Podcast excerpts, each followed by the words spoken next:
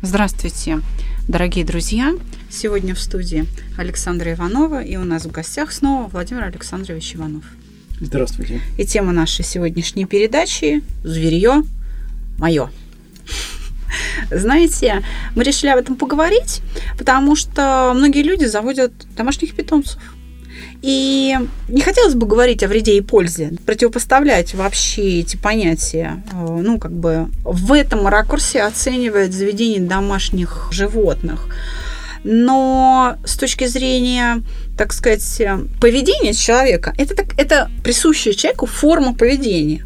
У человека неистребимое какое-то желание вообще общаться с животными.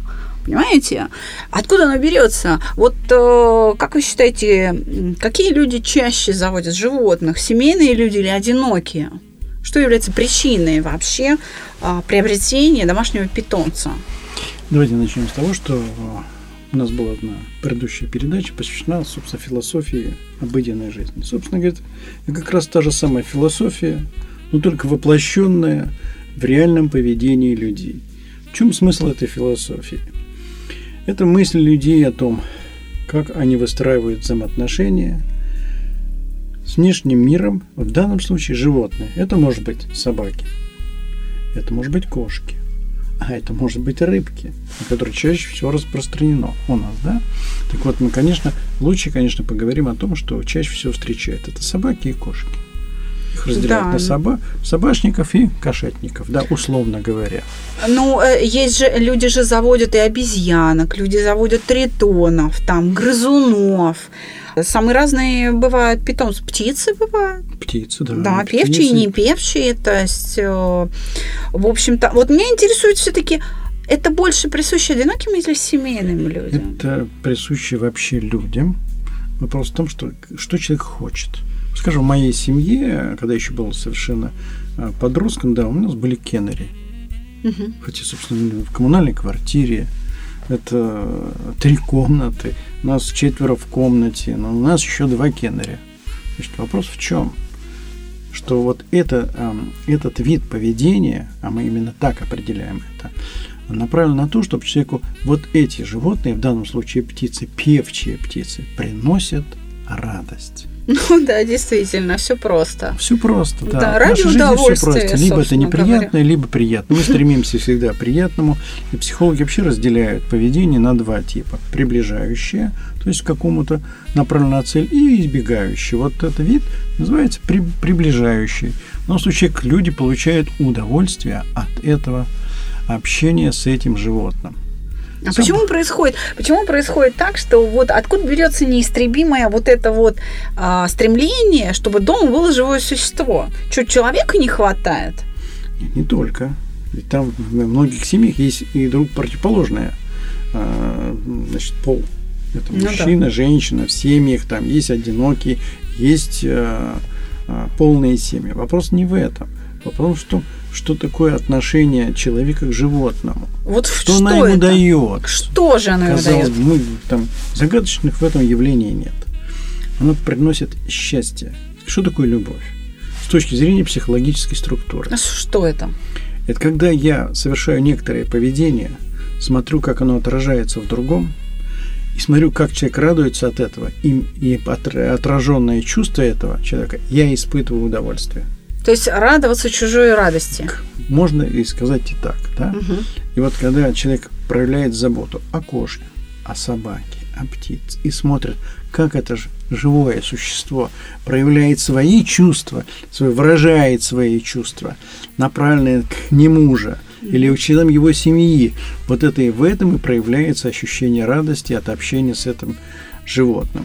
Но ну, я так понимаю, что, допустим, семейные люди э, и одинокие заводят э, животные, мотивируя это, ну, как бы разными целями. Да. Одинокий человек, может, быть, может это завести для того, чтобы скрасить свое одиночество. И или общаться с этим. Да, и общаться, допустим, с живот.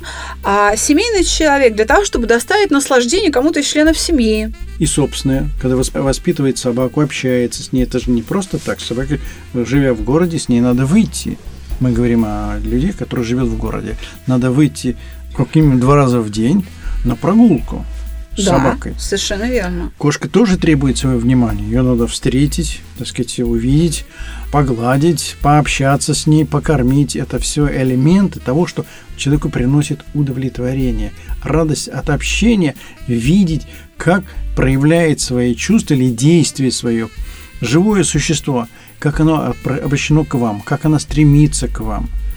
Это все то, что приносит человеку удовлетворение. Вот э, я, будучи кошатницей, у меня э, живет кошка, я могу сказать, что кошка требует больше общения, чем собака зачастую. И, например, в Великобритании принят закон, по которому нельзя держать кошку дома одну. Их нужно держать минимум двое, потому что если, ну, хозяева, допустим, люди рабочие, они большую часть дома проводят на работе, то животное впадает в депрессию. Плохо ест, э, или, наоборот, слишком много ест, э, у него выпадает шерсть, оно начинает там чем-то болеть. Поэтому там ну, буквально законодательно запрещено держать кошку одну в доме. В буквальном когда- смысле. Поэтому просто, э, видимо, кошек, например, как я думаю, да, заводят люди, которые готовы много отдавать в общении. Потому что кошка его очень много требует. Когда вы говорили, вы говорили о самом поведении животного. Но мы говорим сейчас о поведении самого человека, направленном на это животное. Ведь в этом общении, э, может быть, преследуются определенные цели. Да. Вот под эстетическое удовольствие, да, иметь там породистое, сказать, животное, там собаку или кошку, да, или просто наслаждаться от вида, ну, особенно кошки, да, общение с ней, Да. вот это мурлыканье, наблюдение за его поведением, как она себя что делает и так далее. Это еще одна цель. Есть еще другая цель. Какая? Это приобщение детей, воспитание детей, вот любовь к животным, умение общаться с этим маленьким или там взрослым существом. Мы А видим- что это дает в воспитании детей? Ну, привели любовь к животным. Ну, вот, ну, любит ребенок там, не знаю, собаку свою. Или там хомяка свою. Ну и что? То есть в чем польза? Это воспитание чувств. Каких? Чувств какого? Чувств любви, заботы о другом, о постороннем. Это тоже переносится и на взрослого человека, когда он человек понимает, как человеку там больно, или приятно, или неприятно, или болеет животное, и когда про него, за ним нужно заботиться, понять, что это такое. И когда радость, выздоровление, это все то, что формирует в ребенке чувства и отношения. Как можно общаться с этим живым существом. Да, согласна, это формирует а, определенную ответственность. При этом, вот, кстати говоря, животное, оно действительно не игрушка, но с ним можно играть. Вот, скажем, с, там, с PSP или там с приставкой Nintendo или там, да, э, даже с мячом футбольным, ты не можешь играть так, чтобы мяч с тобой играл. Ты можешь играть с мячом, но мяч с тобой играть не может. Он не проявляет своих чувств. Да, а кошка, птичка, собачка, они могут с тобой играть в ответ. Это такая очень сложная игрушка, знаете. Вот да- даже вот кукла, которую можно, допустим, там одеть, раздеть, покатать в коляске, и она даже может что-то говорить, ходить и делать, она все равно не имеет этой цели, потому что она неодушевленная. Неодушевленно. Это действительно очень сложное её. общение. Оно требует вообще напряжения интеллекта очень серьезно. Потому что если поведение игрушки ты можешь предсказать, то поведение животного ты не всегда можешь предсказать. А, Поэтому и формируется вот это умение управлять животным. Ведь кошка не просто управлять, проще собакой управлять, да? Да, собака бо- бо- больше готова к, э, Мы к можем только тогда ли, общаться, когда позволяет это делать кошка, хотя она очень чувствует, всегда чувствует человека, его боли, да, и в момент, когда боль, она может прийти и занять эту боле- болезненную точку на вашем теле и э, побыть некоторое время, чтобы снять эту боль. А животное ведь оно чувствует тоже состояние человека. И те же самые собаки, они могут быть рядом в момент боли, когда вы болеете, надо расположиться и замереть и просто ждать, пока вы выздоровеете, да, сопереживая. Она может проявить э, свои чувства чем? Ну, как любая собака, она проявляет свои чувства, влияя, Хвостом, хвостом, да. собственно говоря, это орган коммуникации у животного. Ну да, в отличие Да. у человека орган Да, коммуникации нам- это лицо, у собаки хвост, да, согласна. Ну или какими-то другими жестами, все таки поскуливанием, там, лаем радостным. Это все проявление PSP это не делает. И вот этот ничем иногда нельзя заменить, вот это прикосновение к теплому, или, так сказать, э, играя на площадке, там, животное, которое там встречает, провожает, э, ждет вас, защищает. Это все проявление того поведения, которое вас, в человеке, отражается как чувство радости, удовлетворения, наслаждения жизнью или полноты жизни. Но общаться с животным гораздо сложнее, опять же, по, по отношению, скажем, к мячу или к приставке игровой, или, не знаю, ну, то есть к любой другой игрушке, там, к той же кукле, к книге, понимаете? А, оно очень сложно. Оно же, вот это поведение животного, чтобы оно тебе радовалось, чтобы оно с тобой взаимодействовало, его же еще надо вызвать. Оно само себе не появится. Это же это же я должна вызвать это поведение в, в своем домашнем питомце. Да, То есть это, это опять же, это требует от меня усилий, свойства, времени, интеллекта. Свойства того объекта, которым мы управляем. Да? Если вы берете в семье, в семью такс, это охотник. Да. Причем такой сказать, э, непростой охотник. Он, громкий. Да, громкий, шумный, да, они, так сказать, это один стиль, и вы будете как-то воспитывать. Или у вас, значит, овчарка, собака, да, это служебная собака, человек под какую-то цель. Мы можем, так сказать, управлять только такой, таким животным, таким способом, под который она вообще создана. Или это, а, скажем, среднерусская овчарка. Да, ну то есть, э, приобретая питомца, нужно понимать его назначение. Назначение, совершенно Знать верно. его свойства. Да. То есть, если рыбки имеют своим назначением просто свободное перемещение, дабы радовать нас просто видом, переливом, скажем, чешуи, да, вот этими движениями какими-то, вот то, тем, как она плывет, вот этими лупатыми глазами какими-то своими, то птица, она нас радует, наверное, пением все-таки, да? Это животное, оно становится, в таких семьях становится членом семьи. Да, действительно. Это согласна. действительно член, это семьи, член семьи на правах всех остальных, которые требуют заботы и тоже участвуют в делах семьи. Так а животные часто приобретают и свойства характера своих хозяев. Откуда это берется? Как, как происходит обретение каких-то человеческих свойств? Любое животное, встраиваясь в, во внешний мир с внешним миром, она снимает модели поведения. Угу. И э, общаясь с человеком, он тоже смотрит на реакцию человека. А главное – это интонация голоса. То есть через Это... подражание собака да. усваивает не да. некоторые. Сейчас а, то есть ваши... мы опять приходим к научению. Конечно. К классическая конечно. павловская история, от которой мы никуда не можем деться. Да, когда мы даже просто разговариваем с собакой, да, просто, да, хотя, собственно, получает некоторые команды через интонацию, мы понимаем ее настроение. Угу ее состояние. Да. Вернее, скажем так, мы вынуждены это да. понимать. В отличие, скажем, от велосипеда, чтобы собака начала двигаться в нужном для нас, или лошадь, на которой мы сидим, э, ее нельзя просто нажать на педали, она поедет. Чтобы, э, чтобы собака или лошадь начали двигаться, чтобы животное начало двигаться, у нее надо вызвать желание – управлять лошадью, скажем, верховой гораздо сложнее, чем велосипедом. Потому что если у нее нет желания, ты ничего не можешь сделать. Этот объект может даже стать опасен для тебя. Но вот эти животные, которые, о которых мы говорим, да, они становятся членами семьи. Почему? Потому Совершенно что с ним, мы с ними общаемся. общаемся. Они становятся элементом нашего душевного равновесия, радости. Она нас предоставляет радость не только э, так сказать, э, хозяину, но и, и членам всей семьи. И вот это формирует некоторую эстетику взаимодействия между членами семьи и между животным и членами семьи. То есть а, я так понимаю, что когда мы говорим о э, домашних питомцах, мы все-таки говорим о том, что в этом есть много, много пользы с точки зрения ну, такой глубокой философской идеи, что взаимодействие с живым объектом всегда сложнее, это приводит к моему развитию как человека, как личности, да, это, это совершенствует мои какие-то навыки коммуникационные, и это очень хорошо. Это выражается в потребности человека, да, вот ее идеи, потребности вот этой той самой философии, потребности общения с животным миром, именно того, которым мы выбираем. И это делает человека более гармоничным, более развитым, более терпимым.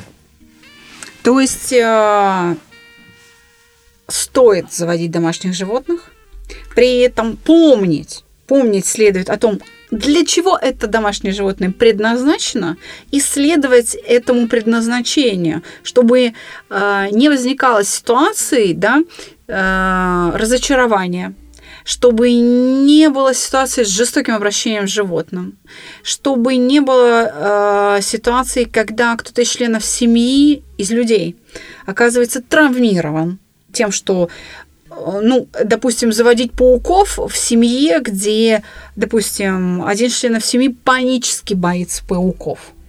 Это может просто привести ну, к, к психиатрическим каким-то историям, да, конфликту, к разрушению даже семьи. Мы говорим о том, что заводя животное, да, или, так сказать, живое существо в доме, которое да, изображает другие звуки, чем речь, а, мы должны а ради чего мы это делаем?